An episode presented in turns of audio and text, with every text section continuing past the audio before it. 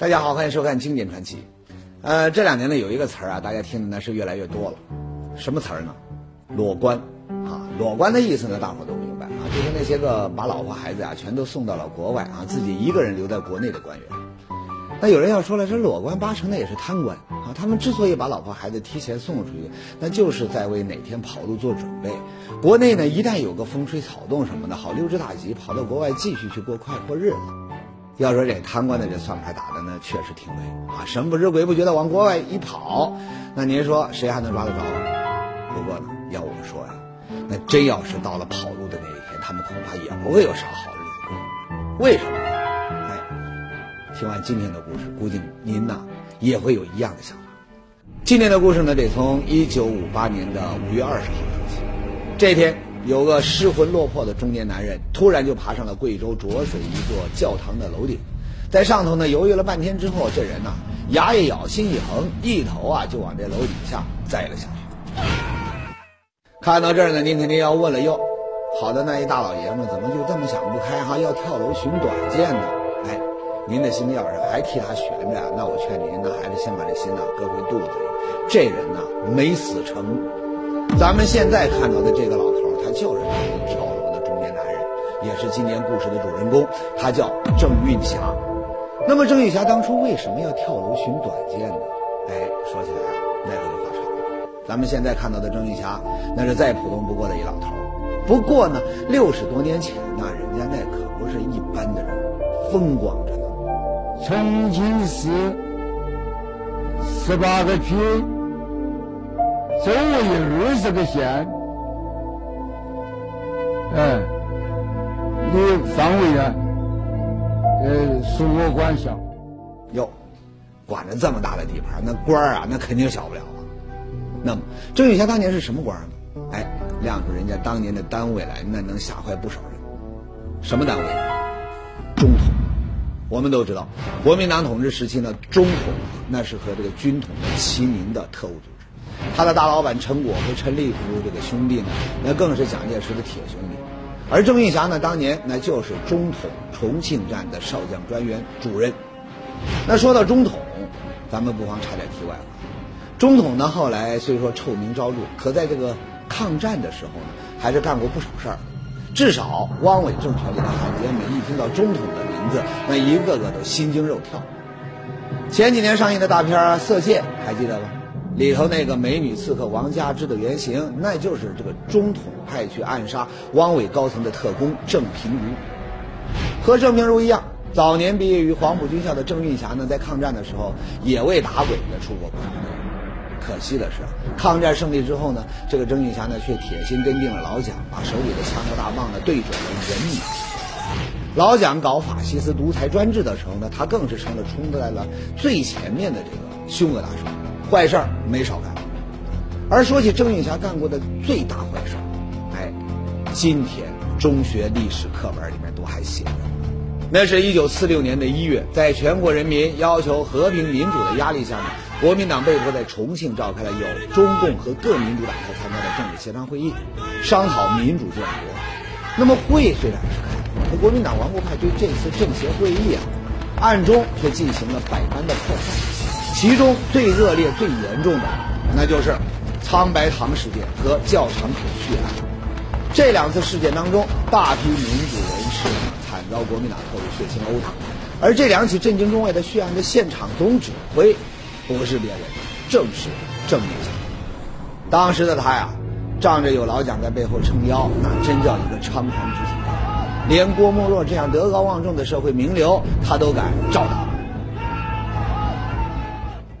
郭沫若啊，就向我走来，又是你，他知道了，又是你，哎，今天的事情又是你，哎，我说又是我怎么样啊？劈头啊，就给他一拳，就把他打伤了，眼睛落到地下打烂了。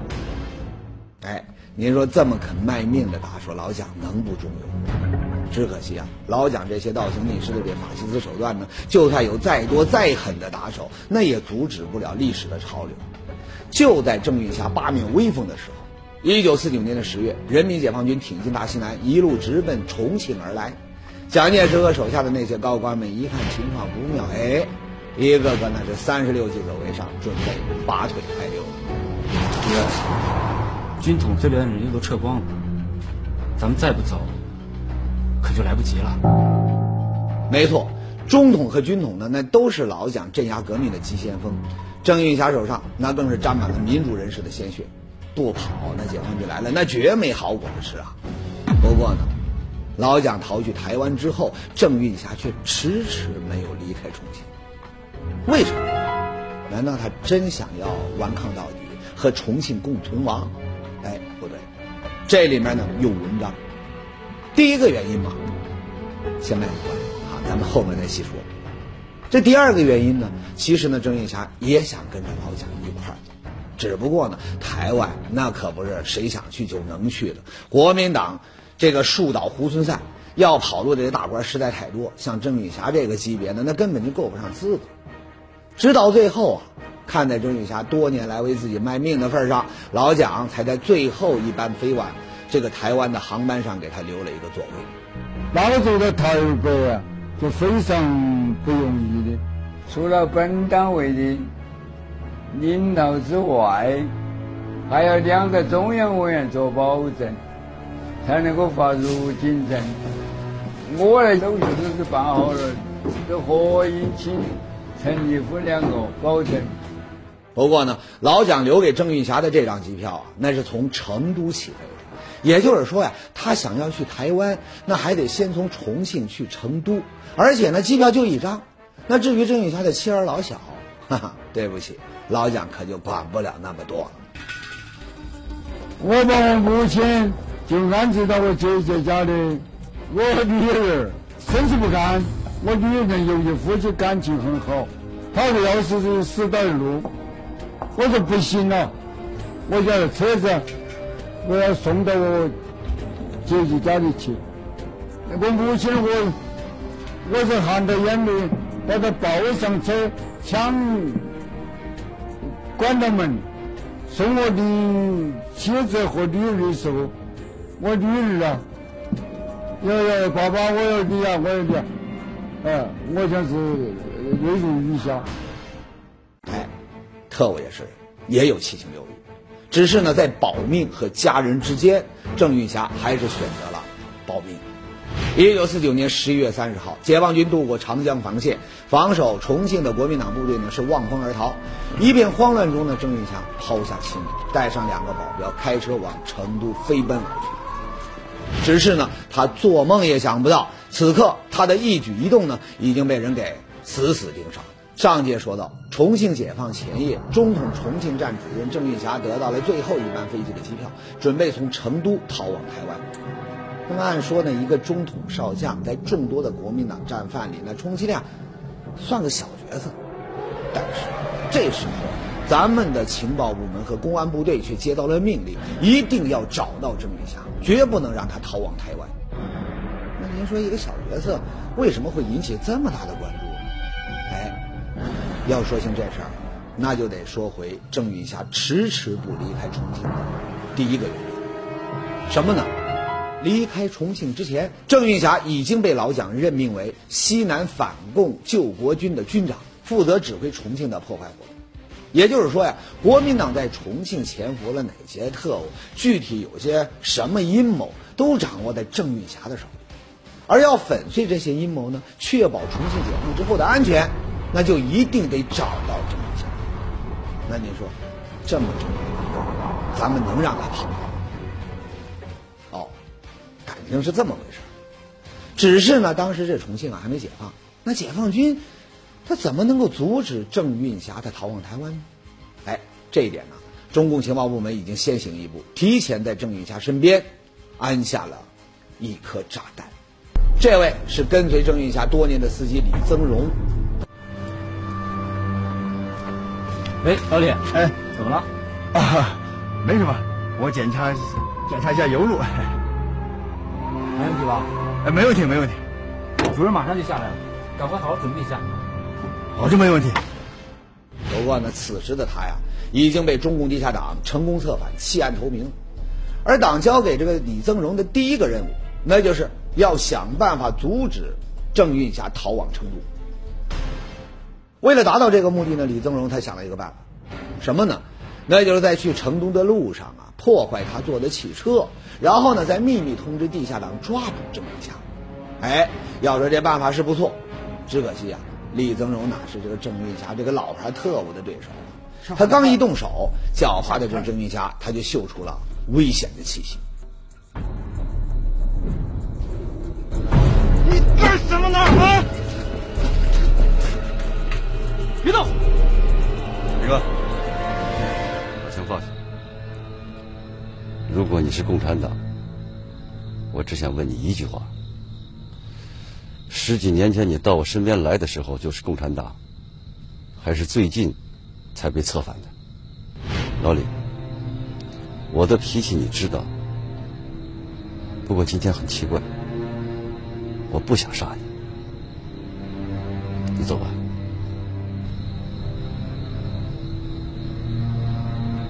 放了他，把车照了。去成都。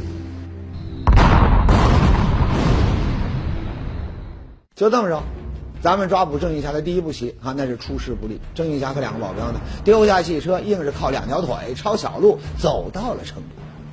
那么，他就这么跑了吗？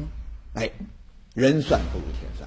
等郑玉霞赶到成都的时候啊，成都已经解放，他做梦都想坐上的那架救命飞机，那自然早就没有了。而解放军一进城呢，立刻就展开了搜捕国民党特务的大行动。看到中统、军统潜伏下来的一批批特务，一个个秘密据点都让解放军给端了，郑玉霞的心里面害怕。台湾那肯定是去不了，那下一步该怎么办呢？可能是抓特务的，抓特务。都说呀，狡兔有三窟，更别说在中统混了这么多年的这老狐狸了，也不知这个郑运霞他是不是早就料到了国民党会有这么一天。两年前呐，他就在成都买了一栋隐蔽的房子，还给自己呢办好了一张能够以假乱真、名字叫做郑复初的身份证。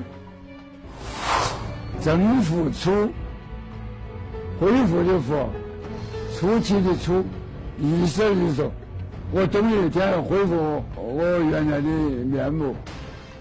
哈，难怪老蒋那么器重郑云霞，都落到这般田地了，还想着要东山再起。和后来天天叫嚷着要光复大陆的老蒋，那的确是一路人。不过呢，做梦归做梦，你躲在密室里面，郑云霞还是一样的惶惶不可终日。成都啊，太危险了，不能再待下去了。最后，他下定决心，一定要离开成都，而且呢，还要尽量的减小目标。咱们三个目标太大，还是各奔东西吧。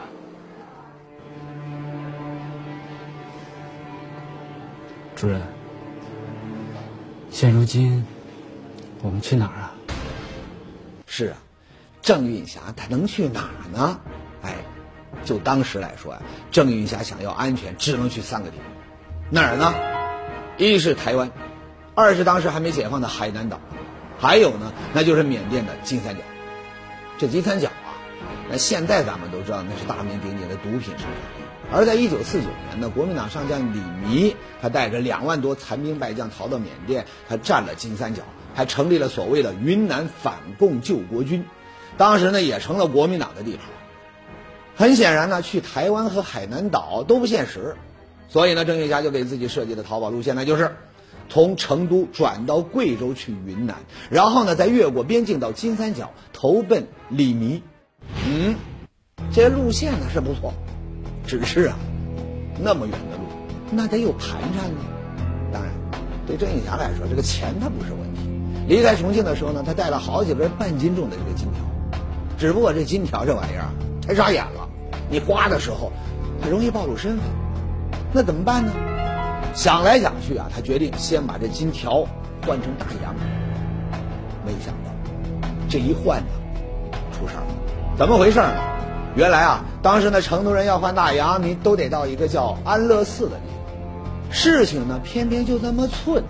郑运霞到这个安乐寺换大洋的时候啊，正好就赶上解放军打击投机倒把，把这个安乐寺里面的这些买家卖家呀，来了一个一锅端，全关进了看守所。走走。与此同时啊，咱们的公安部队啊，也从司机李宗荣那里得知，靠脚走的这个郑运霞，他不可能赶上去台湾的飞机，很有可能还滞留在成都。那么这么一分析呢，有人他就想到，郑运霞接下来无论那是走还是逃，都得花钱。而他身上不会有那么多的现金，他很有可能呢要去安乐寺换钱。那再一查，安乐寺呢已经被捣毁，还抓了一大批不法分子。那么郑运霞他会不会就在这批收押人员当中呢？想到这儿啊，公安的同志立马就赶到了看守所。你们这是不是关押着一个叫郑运霞的人？你等等。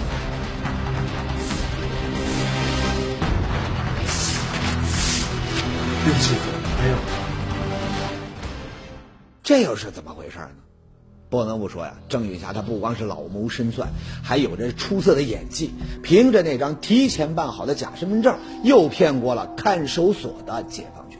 我说我是金山买木料的商人，哪里买木料多少，哪里买白木多少，这个买木料的商人呢，就他们就相信了。哎，就这么着，郑云霞前脚刚被释放，咱们的公安人员后脚啊就追到了看守所，一步之差，还是让这个大特务呢给溜了。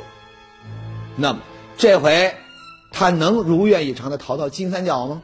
还有他身上那份关系到重庆安危的绝密文件，后来又怎么样了呢？哎，都说呀，人生如戏。那么接下来的事啊。你别说郑运霞自己想不到啊，就是今天那些想象力超丰富的电视编剧，那都编不出来。那么咱们前面说了，他早就设计好了逃跑的路线，要去这个缅甸的金三角。可谁也没想到，接下来啊，郑云霞金三角他没去成，却又上山当起了山大夫。哎，这又是怎么一回事？原来。从看守所出来之后呢，已成惊弓之鸟的郑云霞再也不敢往人多的地方去，而是专门往这个深山老林里面钻。都说走多了夜路难保他不碰见鬼，这钻多了深山呢，也难保不碰见土匪。一天晚上醒过来之后，哎，他发现 眼前竟然站了一帮土匪，把你棍儿钱财拿出来，免得招打。收猴，搜搜他。是。今天刚出门，天上就掉肥羊，咱们回去好交差了啊！哎，这人怎么办？哈哈，这世道多一人就多张嘴，人下山喂狼。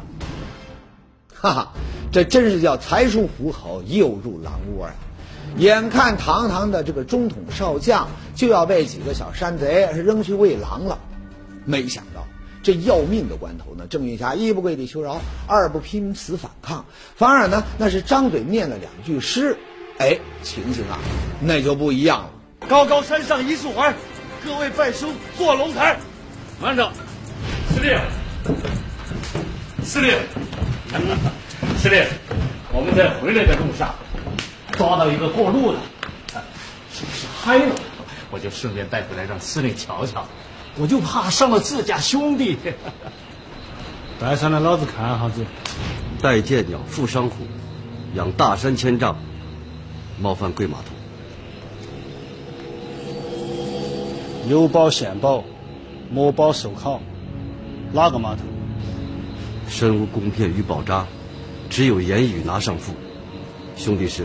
荣昌小码头，看来还真是嗨过跑过的兄弟伙。上面这些话呀，咱们虽然听不懂，不过呢，有观众可能也猜出几分来了。没错，这就是江湖帮派的黑话。那有人要问了，说是这这个郑运霞他不是中统的大官吗？他怎么这个江湖黑话一套一套的也说的这么溜呢？哎，咱们说呀。当年国民党腐败有一个词儿呢，叫官匪一家，那可不是往这国民党头上扣屎盆子。了解一点国民党历史的观众他就知道，他们的老大蒋介石当年呢，那都是靠着这个上海青帮的几个大亨起家的，有样学样。郑运霞在中统的时候呢，也加入了青帮、袍哥啊等好几个帮会。所以啊，这个江湖上的黑话规矩那是样样精通。那么更让人想不到的是，这帮土匪呢，说起来那还算是郑云霞的手下。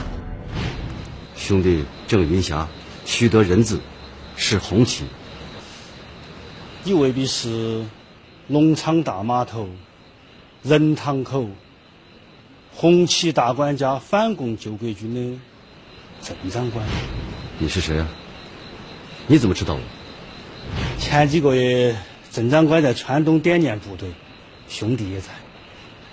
我这个司令是自己封的，我就是个连长。那个时候郑长官旁边那师长团长起串串，你咋可能把我们这些小虾米打到眼头嘛？哎，几句话让郑运霞呢一下子从阶下囚摇身一变的就成了山大王。那么这个山大王他会去执行老蒋安排的破坏重庆的阴谋吗？郑运霞当时怎么想的？那咱们现在呢是不知道。不过呀，山大王的这个交椅还没坐热，解放军剿匪行动的枪一响。他手下的这帮乌合之众，那就一哄而散，又得跑路。那么这回他还能往哪跑呢？肯定呢，中共要要怀着我在生产劳力以及伐木厂、煤矿窑啊这些去藏身，我就偏偏呢在你眼皮底下，我就在涪陵。我的想法就是灯下黑，越危险的地方对于我来越安全。几天之后，重庆涪陵的一家榨菜厂里呢，多了一个叫何新平的工人。这人呢，老实巴交，工作积极，一下子他就赢得了大家的好感。哎，没错，这人呢，他就是乔装改扮之后的郑运霞。你说谁能想到啊？转了一大圈，他竟然敢转回这个重庆来可惜啊，几个月后的一件事呢，让自己以为做的天衣无缝的郑运霞，又暴露在了公安机关的眼皮子底下。什么事儿呢？原来那天工厂呢开控诉大会，因为平时表现积极，厂长点名让何新平上台发言。何新平，哟，当时我就就在也有军队边上就觉得会，这人啷个晓得军事上的规矩啊？何新平不对劲，你说他是积极分子，他上台发言的时候样子很紧张。特别是你点他名的时候，他立正喊有，我看那架势不像是普通老百姓，倒像是一个训练有素的军人。当时他们就准备啊发文呢，在郫县呢就查问我。哎，没办法，郑月霞只好连夜离开榨菜厂，那接着跑路啊。那他这回还能去哪儿呢？说实话，当时呢，郑月霞也想不了那么多了，到哪算哪吧。他给自己又编了一个假身份，一路流浪到了贵州一个叫浊水的小镇。我就立了一个在世改头换面的呃一个框架，冒充呢，我姓刘，叫刘振刚。在浊水，郑玉霞呢还找了一个寡妇啊，结婚成家啊。因为能写会算呢，后来镇上成立供销社的时候啊，他还当了会计啊。有家有口有工作的日子一过，那就是八年。郑玉霞后来回忆说呀，说慢慢的他都快忘了自己曾经是一个少将了。至于破坏重庆、光复大陆什么的，那更是扔到了脑后。一辈子能这么过下去，他就心满意足了。只是咱们的公安人员可没有忘记这个大头。那么，成功隐藏了这么多年的郑玉霞，这回他又是怎么暴露的呢？哈哈，说起来啊。那更是富有戏剧性，字儿写的不错啊，让您见笑了，没念过什么书，不像不像，我好怪在，不翼而飞呀。哦，这一句话就还看不出你初小文化，还会咬文嚼字啊？你你那个不翼而飞呀？你只听过戏，不是也会咬文嚼字吗？当时我就知道难逃。刘会计，啊李公安叫你到镇公所去一趟。去，去干什么？没事儿，找你谈谈话。哎，据说下班去啊。哎，一句不翼而飞，让这个隐藏了八年，连自己都快忘记自己真实身份的这个大特务，这回那是插翅难飞了。无路可逃的郑云霞只好爬上了边上一座教堂，哎，这才有了节目一开始中年男人跳楼的那一幕。只不过呢，这回啊，他还是没能如愿。等他醒过来的时候呢，发现自己已经坐在公安机关的审讯室里。八年了，八年的东躲西藏、战战兢兢，终于结束了。